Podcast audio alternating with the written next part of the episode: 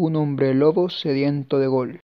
En algún bosque del Salto en Uruguay nació uno de los mayores miedos para los porteros, un hombre lobo llamado Luis Suárez.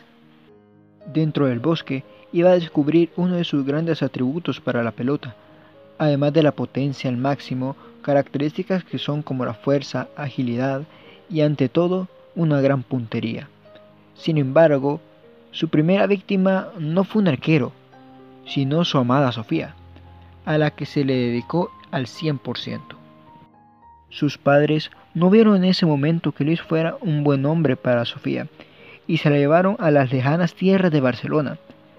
Pensaron que mantener lejos de su hija a Luis lo iba a desmoronar, pero nunca fue así. Luisito le prometió que se volverían a ver, para estar juntos para siempre. Le costó mucho al joven Luis llevar sus habilidades al profesionalismo, pero junto al Nacional lo hicieron destacar marcando 12 goles en 35 partidos, siendo pieza fundamental en el título liguero. Poco tiempo después, llegó a la tierra de los tulipanes, concretamente en Groningen, donde poco a poco se acercó a su amada Sofía. Su paso por el equipo holandés fue corto, pero hizo todo lo necesario para llevarlo a un lugar muy especial, Ámsterdam, un lugar donde suelen haber muchas lunas llenas. En una de esas noches de luna llena, su amada Sofía se fue con él a Holanda para formar una linda familia. Pero los hombres lobo se caracterizan por morder gente también. Y una de esas lunas llenas del 2010, Luisito sacó sus dientes y mordió al jugador del PSV, Edman Bacal, que le correspondió con 7 partidos de suspensión. Aunque no fue el único que alcanzó a morder Luis, logró ganar varios títulos de la Eredivisie, siendo uno de los principales artífices de esto, con 81 goles en 110 partidos realizados. Pero una noche de enero decidió visitar otro tipo de bosque, quizá uno más húmedo, como el de Liverpool. Anfield Road sería su nueva casa a partir del 2012.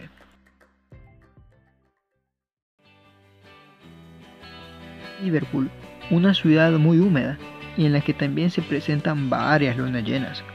Uno al que hay que preguntarle es Branislav Ivanovic, al que volvió a morder Luisito con sus dientes en una tarde del 2013, siendo castigado en 10 juegos. Ya no volvería a jugar en esa campaña. Y a no ganar el premio más deseado, logró volver a colocar a Liverpool en el mapa, a fuerza de goles, claro.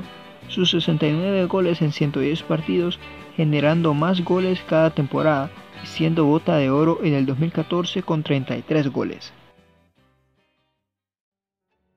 Muchos en este momento del cuento se estarán preguntando, pero este hombre lobo que no era uruguayo, claro que es uruguayo, y es un uruguayo campeón de América, campeón de América en 2011, pero su gran año de 2010 lo iba a definir una jugada. Otra noche de luna llena pero esta vez no sacó los dientes en Sudáfrica, sino que esta vez sacó las manos para salvar a su equipo de la eliminación en cuartos de final, siendo un héroe charrúa. En esa Copa América fue seleccionado como el mejor jugador del torneo y de la final del certamen. Su vida internacional fue creciendo y llegó hasta Brasil 2014, donde llegaba en su mejor momento, pero la luna llena se adelantó a la calurosa Brasil y mordió al italiano Giorgio Chiellini, durante la victoria de la Celeste en fase de grupos, a lo que la FIFA le dio una situación muy dura, cuatro meses de inactividad. Pero en el horizonte, su mujer le recordó una ciudad muy especial, Barcelona. No dudó y fue fichado por el equipo Blaugrana. Pero antes de contar su felicidad blaugrana, la última gran cita de Luis con la Celeste fue en Rusia de 2018, donde fue figura y dejó para la postal sus lágrimas cuando fue eliminado por Francia en cuartos de final. El hogar de su familia irónicamente sería Barcelona, y sería su lugar en el mundo. Luego de cuatro meses de dudas, la primera bofetada fue una recepción ante el Real Madrid, perdiendo 3 a 1. Pero poco a poco este hombre lobo fue mordiendo varios goles, siendo clave en su primera campaña, consiguiendo un triplete, Copa, Liga, Champions, marcando su gol en la final de la Champions ante una Juventus en el cielo de Berlín.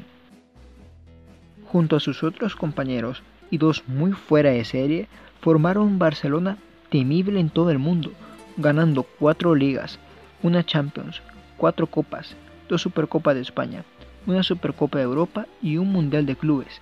Definitivamente fue un equipo que marcó una época. El tiempo pasará y pasará. Muchos delanteros lo tratarán de imitar, pero muy pocos lograrán hacer lo que este pequeño hombre lobo hace con sus goles. Pero mientras estos delanteros traten de hacerlo, él los verá tranquilamente de su cómoda casa, en una ciudad muy especial tanto como para su familia como para él, Barcelona.